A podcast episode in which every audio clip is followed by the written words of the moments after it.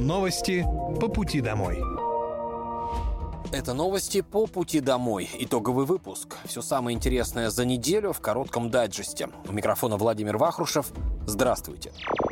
19 декабря президент России Владимир Путин посетил с официальным визитом Минск, где провел переговоры с президентом Беларуси Александром Лукашенко. Главной темой переговоров стала российско-белорусская интеграция. Ее настоящее будущее обсуждали не только президенты, но и главы ведомств двух стран. После общего обсуждения прошли переговоры президентов в формате один на один. Лидеры стран обсудили всю палитру двухсторонних отношений, были затронуты как региональные, так и международные проблемы. Приоритетное внимание было уделено вопросам безопасности и совместным мерам реагирования на возникающие вызовы, сотрудничеству в сфере обороны и военпрома, а также принятию решений, связанных со стабильностью финансовых систем. 21 декабря премьер-министр России Михаил Мишустин и губернатор Московской области Андрей Воробьев открыли первый этап северного обхода Лобни. Движение открыли на два года раньше планируемой даты. Это удалось добиться за счет практически круглосуточной работы в три смены. Северный обход – это более 6 километров шестиполосного шоссе. Он также включает два путепровода – железнодорожный по Савеловскому направлению и автомобильный. Пропускная способность обхода – 120 тысяч автомобилей в сутки. Северный обход Лобни – это значимый объект. Заехать на него из Москвы можно через Стародмитровское шоссе. Дорога не перекрывается светофорами. Также было реконструировано Лобнинское шоссе. Его протяженность составляет 6 километров. Во время реконструкции число полос было увеличено с 2 до 4, 7 и построено 4 надземных перехода. Делегаты съезда российского движения детей и молодежи выбрали название своей организации – «Движение первых». Первый съезд состоялся в Москве. Участники, а это представители всех регионов России, включая новые, за первый день работы выбрали пять основных миссий и определили общие ценности, среди которых жизнь и достоинство, патриотизм, добро и справедливость, созидательный труд, крепкая семья и другие. Среди основных миссий участников – быть с Россией, быть человеком, быть вместе, быть в движении и быть первыми. Основными в работе движения станут 12 разных тематических направлений. Среди них образование, наука, труд, культура, волонтерство, патриотизм и историческая память, а также спорт, медиа, дипломатия, туризм, экология и здоровый образ жизни. Напомню, что летом этого года президент России Владимир Путин подписал указ о создании детского объединения. Инициаторами создания этого объединения стали сами дети. Вступление добровольное, возраст участников от 6 до 18 лет. Председатель комитета по образованию, культуре, науке, туризму, спорту и молодежной политике Московской областной думы Ленара Самединова прокомментировала появление движения первых инициатива самого движения пошла от ребят снизу, была услышана нашим президентом, и именно уже по его поручению с инициативы детской, в принципе, удалось эту идею воплотить в жизнь. Еще и через федеральный закон, что тоже для нас новшество. И сразу статус общественно-государственный говорит о том, что это надолго, это не история какого-то локального проекта, небольшой инициативы, а большого государственного общего дела. Поэтому мы нацелены в долгую на интересный результат. Самая главная, наверное, задача – это не потерять детей во всей этой работе, а именно их самоуправление. Сделать так, чтобы ребята, вот как проявив инициативу, а, могли ее и дальше проявлять на всех этапах реализации и создания этого движения. В Роспотребнадзоре сообщили о росте заболеваемости гриппом и ОРВИ на 16% за неделю. В структуре циркулирующих респираторных вирусов преобладающими остаются вирусы гриппа, их почти 70%. При этом среди них лидирует свиной грипп H1N1, который появился уже в 86 регионах. В связи с этим в России проводится комплекс профилактических и противоэпидемических мероприятий. В целом по стране привито более 76 миллионов человек, что составляет 52,2% от общей численности населения. Вторая очень важная составляющая, от которой зависит сила и протяженность волны гриппа – не специфическая профилактика. Мы все к ней привыкли за период коронавирусной инфекции. Это маски, чистые руки, чистые гаджеты и социальная дистанция. Из Египта вывезли более тысячи российских туристов, которые с середины декабря не могли вернуться на родину из-за ограничений для авиаперевозчика на перелеты в воздушном пространстве Иордании. Оставшиеся были размещены в отелях и обеспечены питанием. Напомню, в середине декабря рейсы авиакомпании iFly из Москвы в Египет были отменены в связи с ограничением доступа в воздушное пространство Иордании. Росавиация рекомендовала компании пересадить пассажиров на рейсы других перевозчиков. При этом сама компания iFly пыталась перестроить маршрут и пролететь над Сирией. На следующий день после этого iFly объявила, что отменяет рейсы в Египет. Для возвращения россиян из Египта потребуется около 15 вывозных рейсов. Они запланированы на последней неделе декабря. Московская областная дума завершила работу осенней сессии и подвела итоги работы за 2022 год. В текущем году было принято более 270 законов, внесено 6 законодательных инициатив в Государственную Думу. Основными задачами были вопросы социальной поддержки жителей региона, также большое внимание было уделено поддержке экономики. Заместитель председателя Московской областной думы Олег Рожнов подвел краткие итоги работы депутатов. Очень важно, что мы приняли бюджет, бюджет социально ориентированный. Более половины всех расходов бюджета – это социальный сектор, это здравоохранение, образование, соцзащита населения, спорт, культура и так далее. И то, что выросли средства на 23 год в сравнении с 22 годом, это тоже показатель областной ситуации. Мы не теряем своих темпов развития, стараемся его сохранять. Имеется в виду вся большая команда губернатора Андрея Воробьева. Ну а Мособлдума, естественно, это все обеспечивает обеспечивает нормативно-правовой базой. Вовремя принятием законов мы вместе на уровне комитетов, вместе с министерствами отрабатываем очень, на наш взгляд, оперативном режиме и принимаем необходимые законы, которые и решают социальные вопросы, и способствуют экономическому развитию. Подмосковье – лидер среди регионов Российской Федерации в рейтинге благоустройства. Как отметил министр благоустройства Московской области Михаил Хайкин, Подмосковье сохраняет лидерство на протяжении четырех лет. Мы третьи в стране после Москвы и Петербурга по индексу качества городской среды. Это большой интегральный показатель, заявил Хайкин. По словам министра, работы по благоустройству активно ведутся в регионе, количество задач с каждым годом растет. Ранее губернатор Московской области Андрей Воробьев отметил, что благоустройство затронуло более трех миллионов жителей Подмосковья за год. В 2022 году работы велись в 60 парках, скверах, улицах, площадях и на других объектах. На полигоне твердых коммунальных отходов Чесцы в Одинцовском городском округе завершена рекультивация. Полигон эксплуатировался на протяжении 40 лет. Закрыт он был в 2014 году. Во время рекультивации было сформировано тело полигона нужной конфигурации, обустроены подпорная стена и защитный экран, смонтирована установка активной дегазации, система отбора и обезвреживания фильтрата. В ходе финального этапа рекультивации тело полигона покрыли слоем плодородной почвы, на котором высадили многолетние травы. В следующем году продолжится биологический этап, а также эксплуатация установленного оборудования. В настоящее время работы по рекультивации ведутся на 10 полигонах региона. Ранее губернатор Подмосковья Андрей Воробьев сообщил, что в области в течение двух лет планируется завершить работы по рекультивации полигонов. Их планируется привести к самым высоким экологическим стандартам. В многофункциональных центрах Московской области заработал голосовой помощник. Он сможет записать на прием или отменить запись в МФЦ, проверить статус поданной заявки, уточнить информацию по графику работы. Кроме того, проконсультирует по самым популярным услугам и госпошлинам. Если заявитель забыл пин-код предзаписи, то помощник его напомнит. Чтобы воспользоваться новым сервисом, необходимо позвонить по номеру телефона 122 и выбрать цифру 3, после чего можно будет задать вопрос. Сервис работает круглосуточно. Ранее губернатор Московской области Андрей Воробьев заявлял, что цифровизация позволяет людям с удобством получать государственные услуги, обращаться к властям, не выходя из дома. Подмосковье является одним из лидеров России по цифровизации, и этот процесс необходимо продолжать.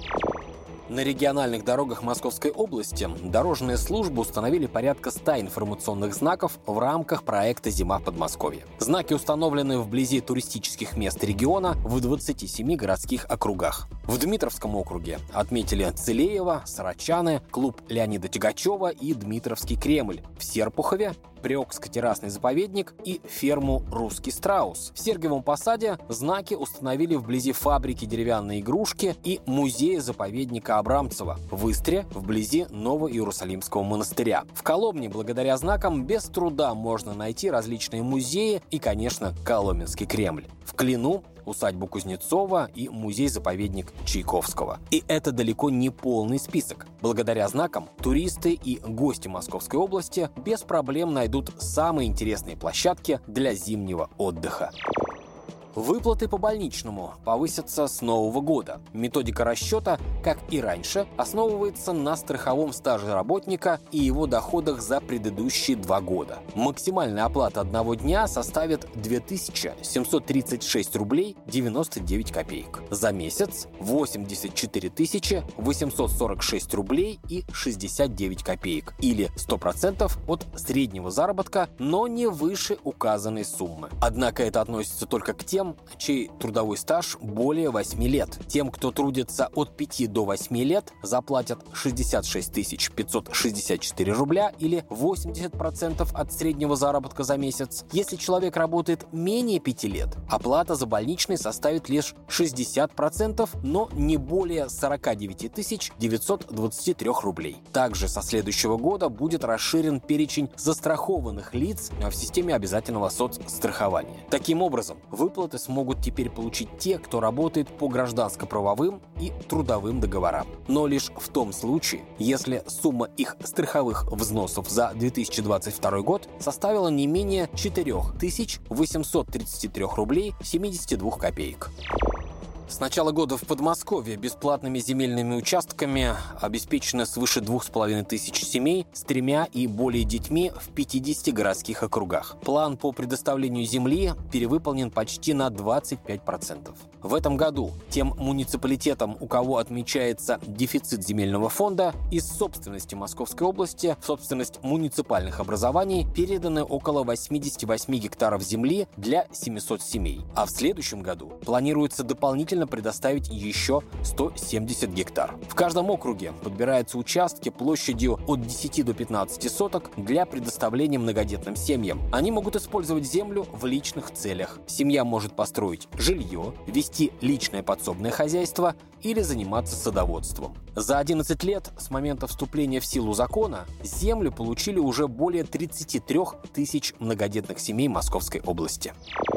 Подмосковный экспорт продуктов из фруктов, овощей и орехов за текущий год по сравнению с прошлым вырос на 35%. Продукты из Московской области покупают 90 стран мира. Главными заказчиками являются компании Казахстана, Белоруссии, Китая и Саудовской Аравии. С начала года на 44,3% увеличился экспорт аграрной продукции из Подмосковья в страны Азии. При этом ключевым партнером региона остается Китай. По поручению губернатора Подмосковья здоровья Андрея Воробьева региональные компании-экспортеры получают всестороннюю поддержку. Одновременно с этим в Министерстве сельского хозяйства сообщили, что некоторые продукты в начале 2023 года подешевеют по сравнению с декабрем уходящего года. Речь, в частности, идет о яйцах, свинине, мясе птицы, подсолнечном масле, гречневой крупе и овощах. Дело в том, что в 2022 году агропромышленный комплекс демонстрирует рост по всем ключевым направлениям. Производство растет и обеспечивает стабильную ценовую ситуацию на продовольственном рынке. Количество вакансий в Московской области составляет 68 тысяч. Это 4 свободных рабочих места на каждого нетрудоустроенного. Уровень безработицы в регионе сейчас составляет всего 0,42%. С начала года трудоустроено свыше 53 тысяч человек. Услуги по поиску работы предоставляются бесплатно. Показатели безработицы в регионе оценил карьерный консультант, доктор по управлению персоналом Ильгиз Валинуров. Ну, я, во-первых, скажу, что этот показатель достаточно уникальный по процентам, потому что в среднем по России уровень безработицы порядка 4%. на то, что в Подмосковье такая ситуация, я считаю, что это большой плюс, это прям очень хорошо. То, что касается э, там, э, одного кандидата, ну, тут я считаю, что немножко статистика не совсем корректная, потому что работодатель часто одну и ту же вакансию публикует несколько раз в разных местах, даже там на том же сайте, там, HeadHunter Супержоп Работа.ру, он может одну и ту же вакансию публиковать по несколько раз для того, чтобы привлечь больше кандидатов. Поэтому я не думаю, что ситуация на самом деле такая, ну, просто это погрешности статистики, э, невозможно отследить, вакансия одна и та же, или, или нет, или это разные.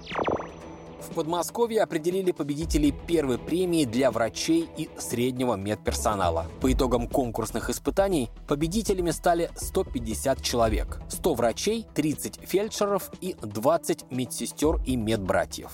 Больше всего победителей среди специалистов Московской областной станции скорой медицинской помощи – 35 человек. Все победители получат денежную выплату от 120 до 180 тысяч рублей. Конкурс проходил в несколько этапов. Медикам пришлось выполнить компьютерное тестирование, а также продемонстрировать свои навыки на практике. Итоги подвела экспертная комиссия, в которую вошли представители научного сообщества и практикующие медицинские специалисты Подмосковья.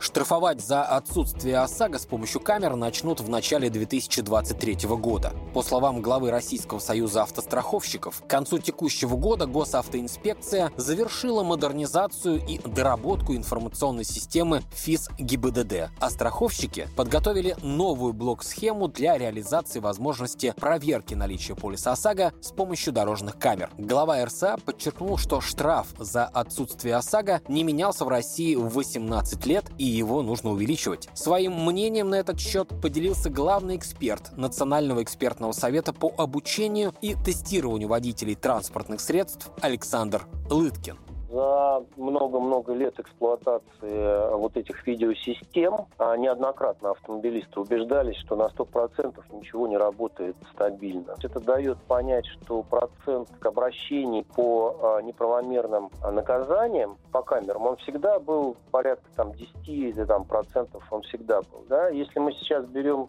а, по ОСАГО проверка, то представьте себе, что процессинг э, какого уровня должен быть, потому что если раньше камеры снимали всю картинку по нарушителю конкретному, да, то теперь весь поток транспортных средств, который идет мимо нее, он должен сто процентов а, быть проверен на наличие этого ОСАГО. То есть этот весь трафик мы представляем себе, что где-нибудь, ну, грубо говоря, на каких-то федеральных трассах или там на МКАДе в Москве там поставить и вот это все прокачивать ежесуточно, безошибочно и так далее. Ну, на мой взгляд, такая достаточно серьезная должна быть техническая задача стоять. И с другой стороны, не должно быть никаких ошибок. Иначе при такой массовой массовой проверки, вы представляете себе, сколько будет сказать, обращений, если там будет что-то неправомерно. То есть захлебнется госавтоинспекция, захлебнутся технические службы в этом во всем. Поэтому, на мой взгляд, вот если говорить, говорить простым языком, меня гложет смутные сомнения.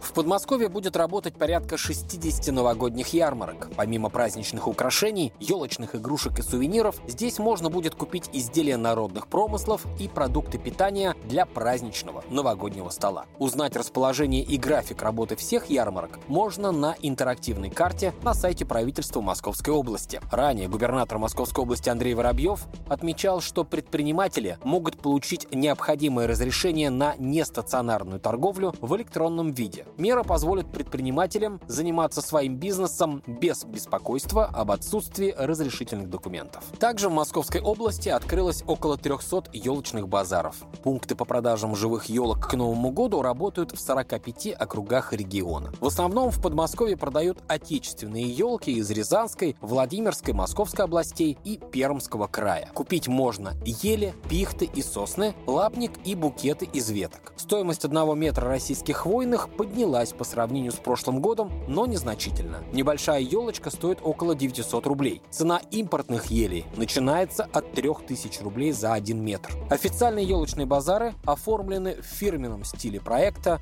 «Зима в Подмосковье». Найти ближайший пункт продаж можно на интерактивной карте на сайте правительства Московской области. Это были главные новости за неделю. С вами был Владимир Вахрушев. Всем всего самого доброго. Новости по пути домой.